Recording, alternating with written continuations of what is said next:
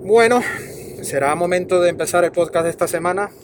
¿Tú, Así es. ¿Tú crees, no? Sí, yo creo que sí, que ya podemos ir empezando por Ir ahí. empezando. Pues nada, estamos en un día más de, del garaje de Supermotor, que haciendo un poco de logística también, de entrega de coches y recogida. Hoy no recogemos nada, pero vamos en un coche que estamos probando.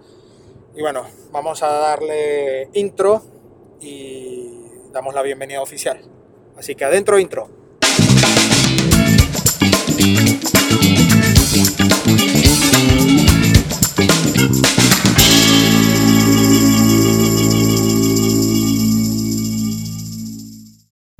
Bueno, muy buenas oyentes, amigos que están oyendo a día de hoy este podcast. Estamos mi persona Ángel Silva y Alex Moya por aquí, conduciendo. en el garaje de Supermotor.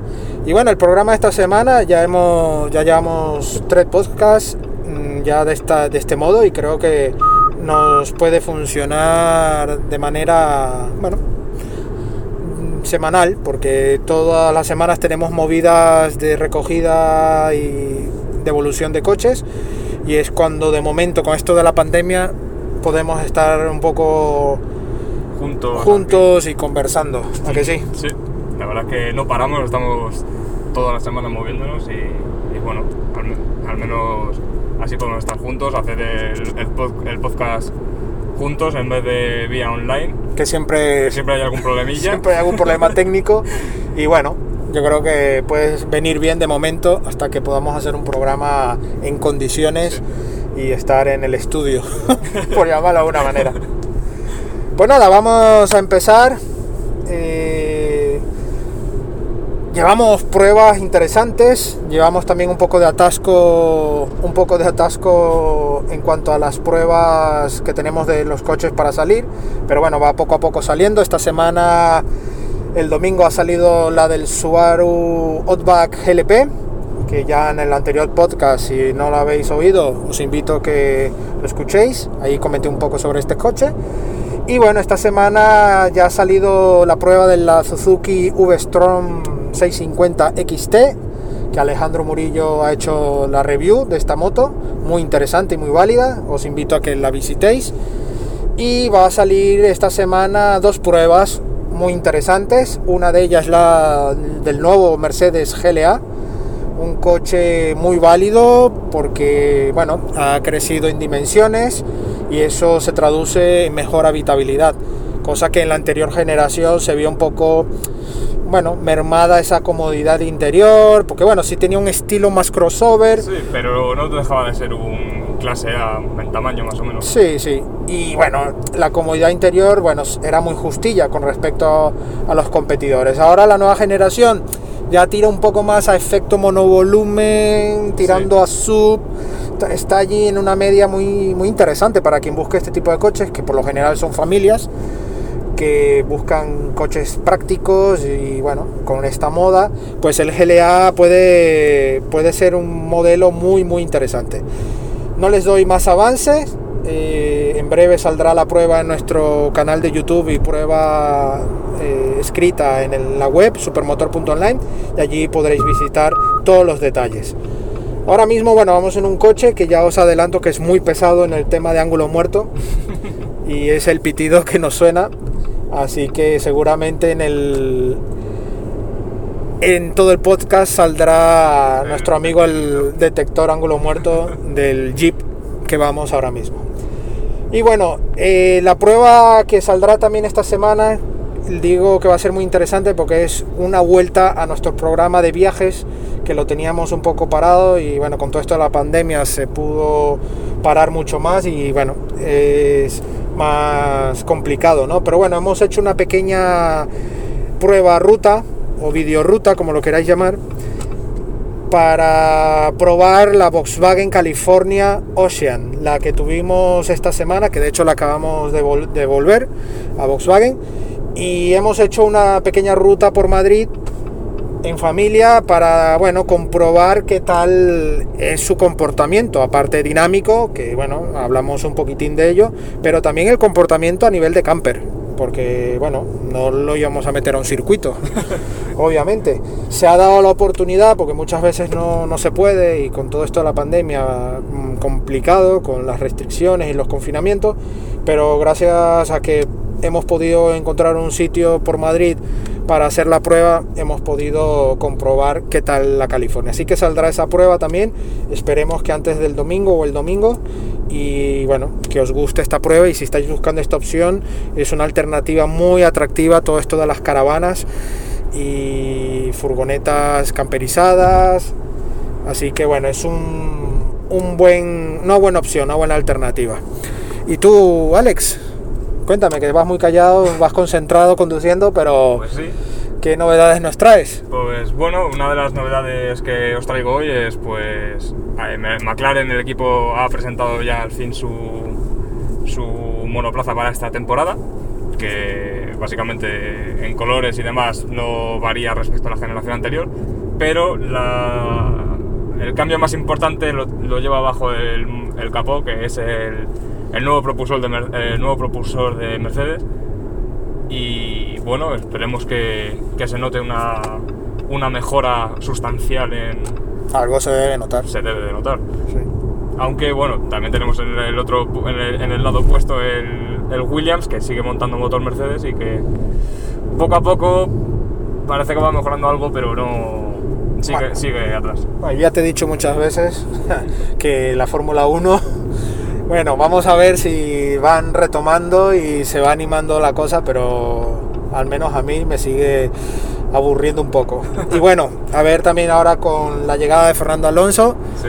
que bueno, nos alegra un montón que ya esté recuperado, que bueno, haya salido todo bien del accidente que ha tenido, que simplemente bueno, pasó por un susto y bueno, ya fue operado y desde aquí, desde este podcast le mandamos un gran abrazo y que, que todo vaya muy bien y que bueno, que estamos ansiosos de verlo subido al monoplaza y que nos dé tantas alegrías como nos lo dio durante muchas, Muchos muchas- años. muchos años. También, bueno, está Carlos Sainz Jr. también, Sí. que a ver, que promete, promete una temporada interesante. Sí, Y bueno, a ver, yo me confieso, a ver si me engancho. Pero bueno, de momento te tengo a ti, que estás enganchado y que bueno, nos traes la novedad tanto en el canal como en el podcast en cuanto podemos, ¿no? Ajá. Muy bien, ¿y qué más cosillas? Porque me estabas comentando también algo de Jaguar. Sí, eh, el, el grupo Jaguar Land Rover ha decidido ayer, bueno, ayer salió la noticia de que eh, a partir del, de, de 2025 eh, toda su gama de vehículos será 100% eléctrica y bueno, más o menos se puede prever dos, do- dos vías, una solución más, más a corto plazo y una más a, a largo plazo, puesto que a partir de 2024 los primeros modelos que saldrán serán 100% eléctricos con un sistema de propulsión mediante baterías y motor eléctrico. Y más adelante, eh, en teoría, eh, sacarán modelos con pila de hidrógeno y demás, puesto que han, han confirmado que van a trabajar en, en esta tecnología y, y bueno, yo creo que, que va a ser el futuro de, de la automoción. De hecho, se Bueno, está viendo que hay muchas marcas- muchas marcas interesadas en el sistema y Y están haciendo estas fases de como de, de salto, de, de etapas, mm, híbridos, híbridos enchufables, luego eléctricos y bueno, otra, otro grupo más que se suma a toda esta electrificación y que veremos qué, qué resultado nos da, pero bueno, a bote pronto mm, nos deja con muchos coches fuera del escenario. Y bueno, luego aparecen marcas como Toyota que nos han dado este pequeño juguete, el Toyota GR Yaris, que a bien está muy bien que exista un coches así puristas que bueno, siempre tendrán defectos, por supuesto, no hay coche perfecto, pero que bueno, mantenga ese motor térmico, esa dinámica para los más puristas y los que amamos este mundo del motor. Esperemos que, que las marcas mantengan, así sea un 20% de su gama enfocada a este tipo de clientes, que no pierda la esencia. Y bueno, de hecho Toyota GR, o sea, la división GR, va a lanzar, pero no está confirmado aún en Europa si va a llegar el Corolla GR. Este, un, color, un Corolla GR, la verdad es que. Está enfocado Está en muy- teoría para América, Sí. pero ojalá, ojalá, también llegue porque... Si son como las imágenes que hemos estado viendo, Sí. tiene una pintaza. Sí, sí, sí, sí, sí. Y dinámicamente debe ir mucho mejor. A ver, bueno, mucho mejor dependiendo para qué lo queremos, porque el Yaris, el Yaris es una. tramo de curva por sus dimensiones y todo va fenomenal. Sí, era un- básicamente el coche que- con el que iban a competir en el Mundial de Rallys. Tal Entonces, cual. Entonces ya el Corolla quizás un compendio más de para trazado, más circuito, Sí, buscando un equilibrio en muchos... Un GTI como si fuera un Sí. Golf GTI o Eso es. ST, cosas así. Eso es. Así que bueno, a ver si toda esta moda de la electrificación no nos abandona. Que bueno, las marcas también están enfocando a muchos modelos híbridos, híbridos enchufables, con aspecto e incluso comportamiento muy, Muy dinámico. sí. Lo que pasa es que están, mm, que nos ha pasado en el anterior Cupra eh, León Sport Tourer, el que tuvimos familiar, que era el híbrido enchufable, porque aún no hay la versión eh, térmica pura, eh, estará ya en breve por salir, pero todo esto por los altavoces, el sonido del motor Sí, mm, amplificado, pierde mucho. pierde mucho. Así que, no sé, yo creo que una de las primeras cosas que se, que se busca y que es ese sonido tan puro de un motor térmico, turbo o, o aspirado, pero vamos, térmico. Y bueno, si ya tiene su- sus chuches incluidas, como una Caprovic, pues muy bien. Ya luego, incluso ya están incluyendo todo el tema del FAB en los coches, que ya de por sí resta Sí, también Reduce mucho el sonido también. reduce, así que bueno, vamos por un, por un camino muy oscuro para los fanáticos del motor, pero bueno, nos tendremos que adaptar y, y darle vida. Muy oscuro en el sentido de, de lo que estamos acostumbrados a, a un deportivo que, que suene, que sea, Claro. que ruja. Sí. Porque de hecho, en muchas pruebas que hemos hecho con eléctricos, eh, son potencias pequeñas, pero las prestaciones que te entrega el motor eléctrico son bestiales. Sí, sí, sí. Entonces, Sí, que luego dinámicamente Sí, incluso te puede dar sí. mejores sensaciones que muchos deportivos. pero claro, la sensación de esa de llevar, jo, tengo un deportivo, suena así, suena de maravilla, pues eso se va a perder, pero Sí. habrá que, habrá que adaptarse. Sí, a ver, a lo mejor nuestros hijos, bueno, tú eres muy joven aún. Yo soy muy eh, joven aún, no bueno. pienses mucho en eso.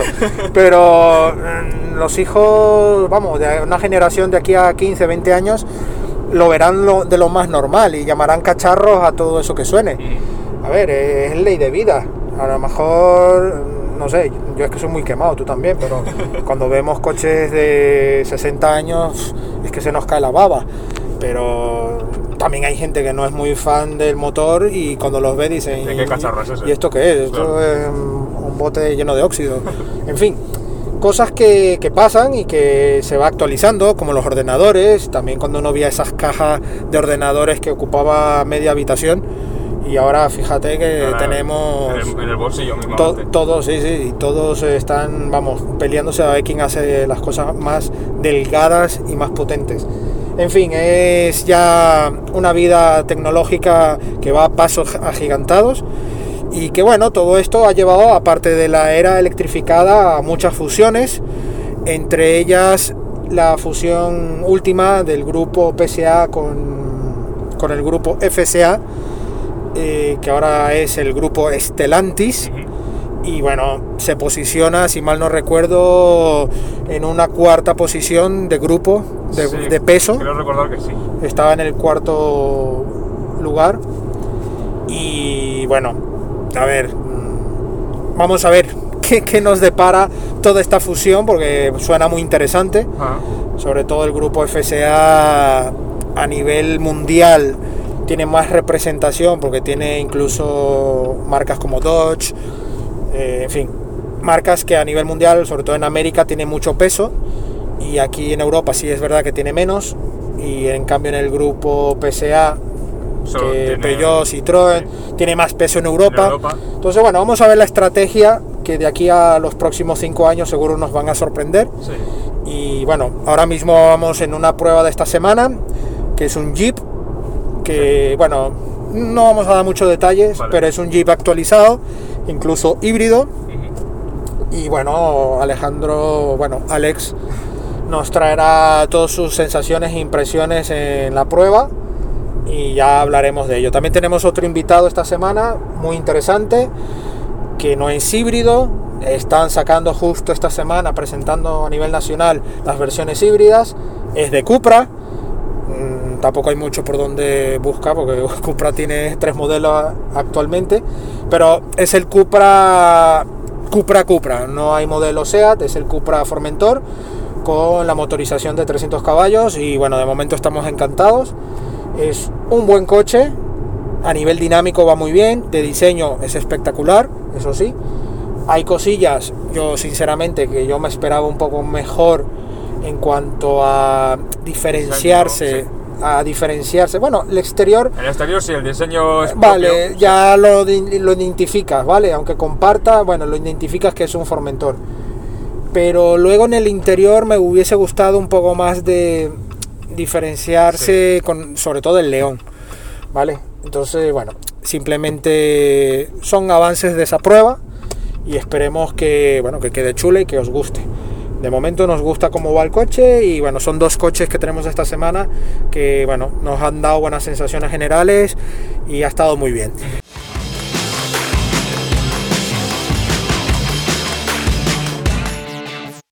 Ya para finalizar este podcast, pero que lo he dejado para el final, no porque es menos importante ni nada, pero que nos gustaría charlar un poco porque nos ha dado una grata sorpresa esta semana que vuelve un circuito de velocidad para Madrid Sí, para la Fórmula 1 y MotoGP. sí. Se trata del circuito de Morata de Tajuña. Es una pequeña localidad en, en la Comunidad de Madrid. Y que, bueno... Ah, bueno, sería- bueno, pequeña, pero se ha Sí. convertido en grande porque nos van a dar esa felicidad a los más quemados del motor. Sí, Así que me que- da igual lo que tenga de población porque nos ha dado una gran alegría y son grandes. Sí, hay que resaltar que si se construye el circuito de Morata, será el segundo en la Comunidad de Madrid. Solo tenemos ahora mismo en la Comunidad de Madrid el circuito de- del Jarama. Sí.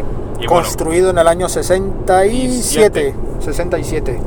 Ya tiene una pila de años, pero... La localidad les afecta un poco para Sí, algunas competencias, entre Además- ellas la Fórmula 1. sí, además el circuito se ha quedado ya un poco estrecho, pero bueno, que tema de, de que sea estrecho o no, Bueno, se corre en Mónaco también. Claro, así que por eso no pasa nada. Pero bueno, que venga otro circuito nos viene muy bien. Por mí que hagan cinco más. Además, añade también con el del circuito de Pozo de Guadalajara, que es en Guadalajara, pero bueno, queda muy cerca de la Comunidad de Madrid también. Y bueno, han- ha habido otros, otros municipios también de, de España que han anunciado un, un nuevo circuito en sus, en sus territorios, pero bueno, veremos a ver hasta dónde llega esto. Sí. A ver, en, en principio este de Morata, de Tajuña, es una empresa, Una empresa privada. privada que bueno, está, van a invertir 12 millones de euros. En una primera fase son unos 7 millones que estiman, me parece que eran 24 meses Ujú. de la ejecución, o sea, estaríamos hablando de dos años. Eh, luego si viene una tercera fase que es un poco más extendida y bueno, allí yo me imagino que también es para focalizar, eh, darle un poco más el maquillaje final, ¿no? Sí. Me imagino que harán primero la- el circuito, todo lo necesario para arrancar y luego ya un poco los- paddocks, demás, claro. sí, las zonas VIP y todo eso para dar. Ahora bien, si van, quizás MotoGP no tenga tanta, tanto problema, pero para la Fórmula 1 Fórmula 1, sí. tendrán que tener unos estándar muy bien marcados para poder recibir allí alguna, alguna carrera, ¿no? Pero bueno, en líneas generales tendremos más información muy pronto. Eh, hemos ya hecho contactos con toda la gente del ayuntamiento de Morata y con la empresa que está detrás de todo esto y bueno, nos darán más información en breve. Y bueno, esto simplemente es una muy grata noticia, una felicidad increíble para los más quemados del motor y para los que no, me imagino, porque, Sí, porque además. lo puedes ver o no, luego. claro, lo- y quieras o no, va a generar mucho, mucho empleo. en Mucho zona, ¿no? empleo, eso es, sí, la construcción, todo. Luego ya cuando esté construido, pues mira, eh, eventos, porque claro, la carrera se hace, pero luego Claro. el circuito quedará disponible para realizar eventos, presentaciones, Conciertos, conciertos también. O sea, al final todo es desarrollo y ampliación. Y hombre, a ver, en- y más ahora con la que está cayendo con el tema de la pandemia, pues tener estas noticias viene muy bien. No voy a entrar en polémicas porque también he visto comentarios súper absurdos en las redes sociales de que con la que está cayendo hay gente en la calle, que cómo es posible que se pierda dinero. Ahí no se pierde dinero, señores. Gente que invierte, eh, invierte y obviamente querrán recuperar ello. Que si hay corrupción, si no hay corrupción, eso, Eso es al menos tema. a, a nosotros no nos compete, no somos la ley y para ello existe la ley y ya los investigarán y harán todo lo que querrán hacer, pero para eso están ellos. A nosotros lo que nos compete es informar y que, hombre, nos alegremos de que aún exista gente y empresas en este caso que pongan su dinero y su, y su tiempo también, porque esto no es que lo, que lo habrán inventado el fin de semana pasado, o bueno, al menos creo que no. Esperemos. Habrá estudios Sí, y claro. desarrollo y viabilidad y todo para poder llegar y reunir la pasta y reunir a los inversores y tirar el carro, tirar el carro para adelante. Así que bueno, yo creo que es una muy buena noticia para el mundo del motor. Esperemos que, que en España pueda existir muchos más circuitos Sí. para que la gente drene su, su energía y Sus ganas su- de correr. sus ganas de correr, que pero no se corre en la carretera. eso es, y que haya seguridad, que bueno, y que se disfrute del mundo del motor, de las motos, de los coches, de la Fórmula 1, en fin, que, que estemos en una comunidad mucho más segura y que tengamos a dónde ir, porque ir a solo al Jarama, por lo menos aquí en Madrid, muchas veces se nos hace Sí. poco, luego tener que ir a otros circuitos y ahora con todo este rollo del confinamiento, pues es un lío de narices. Pero bueno, muy buena noticia esta semana y bueno, esperemos que el ayuntamiento Morata de Tajuña también pueda seguir colaborando con todo este desarrollo y que bueno, podamos traer muchas más novedades y que incluso podamos estar allí, quien dice que no, Ojalá haciendo cosillas probar el ahí en el circuito y bueno, en fin, traerles contenido y nuestros amigos también periodistas y mundo del motor del canal de YouTube y todo, hagamos cosas juntos como una comunidad y disfrutemos de ese circuito como frikis que somos. Así que nada, bueno, pasamos a ahora sí al final con alguna anécdota que querramos comentar.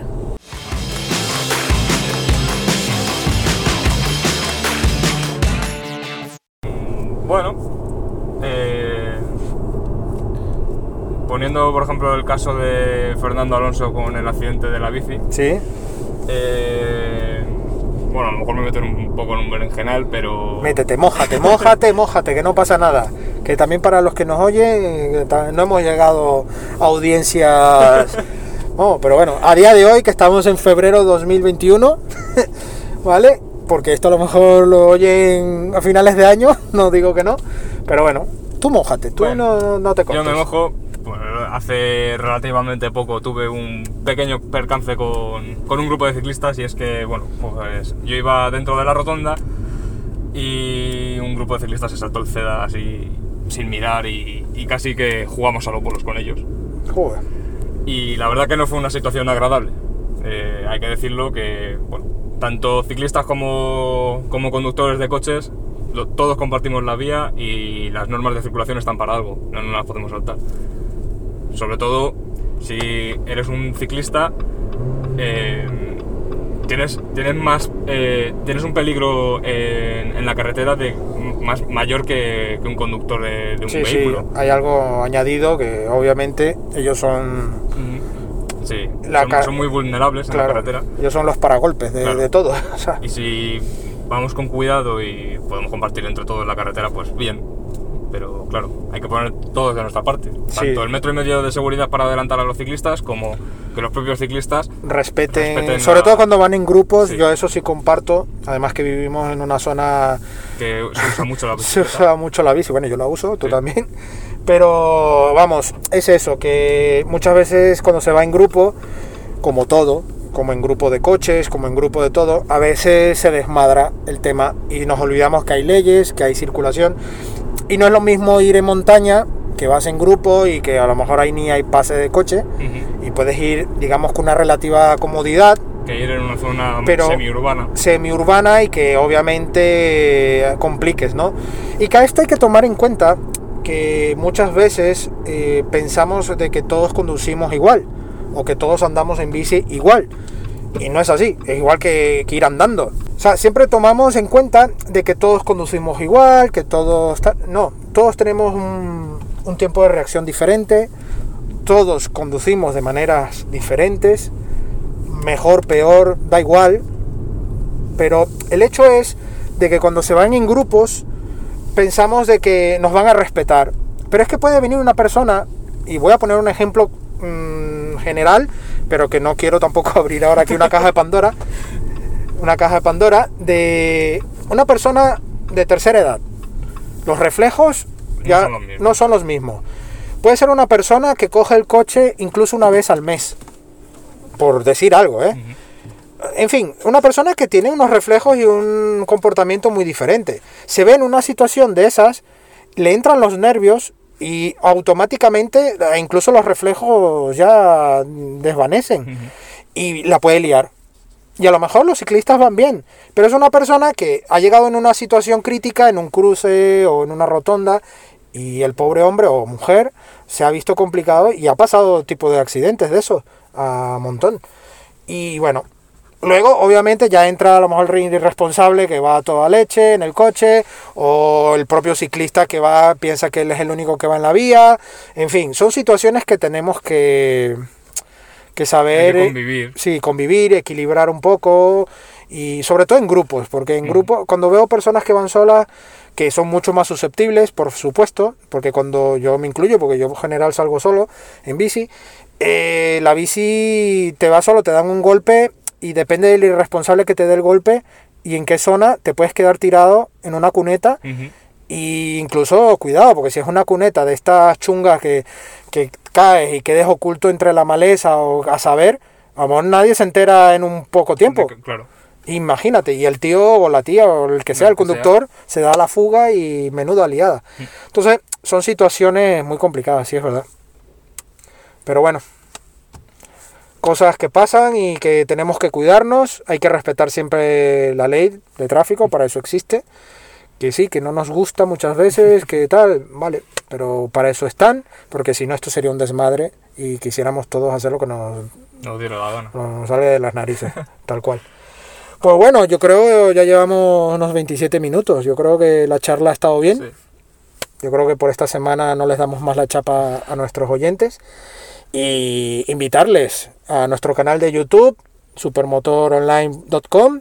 Igual colocáis supermotor online y saldrá nuestro canal. Y darle al botoncillo suscribir, que eso nos anima muchísimo porque creamos una comunidad. Bueno, y si queréis ya activáis la campana y darle like a los vídeos, que eso también nos da mucha alegría, porque sabemos que vamos por buen camino, haciendo buen trabajo, buen contenido para vosotros. Y nuestra web, supermotor.online y redes sociales, Instagram, Facebook y Twitter, con toda la actualidad. También tenemos canal de Twitch, que ahora mismo lleva un par de semanas Parado. parado, pero volveremos. En cuanto tengamos ya el contenido un poco organizado, volveremos, que es Supermotor Online en Twitch. Y bueno, no estamos también, bueno, no podemos dar nuestras direcciones de casa, estamos allí también. Pero bueno, que estamos currando y trayendo el mejor contenido posible al canal y a todos nuestros medios sociales, redes sociales, para que disfrutéis del mundo del motor y tener la actualidad. Sí, y también añadir que, por favor, que nos escribáis en redes sociales, en YouTube, que, eh, que comentéis los vídeos, que nos deis una, un feeling un, con el que poder luego trabajar y, Que come- que os gusta. Que comentéis los reels que hace Alex, por favor, que se curra un montón los reels. Por favor, no, de verdad es cierto. Sí. Que comentéis, que, que por favor, que siempre nos gusta saber vuestras opiniones, eh, comentarios, preguntas, dudas, no... Vamos, Lo que sea. Lo que sea, que no, no cobramos por ello. ¿Vale? Eso sí, tener un poco de paciencia porque contestaremos, no es que contestamos no somos el 112, ¿eh? Así que nada, esto es muy cierto, que podáis compartir e interactuar con nosotros. Y bueno, y todas las ideas que también tengáis y que queráis que a lo mejor lo tomemos en cuenta, bienvenidas son. Bueno, no damos más la chapa, que ya hemos dicho eso hace tres minutos y, y seguimos dando chapa. Pues nada, amigos, muchas gracias. Nos vemos en el próximo podcast, que espero que sea la próxima semana. Y nada, despídete tú. Adiós. Adiós.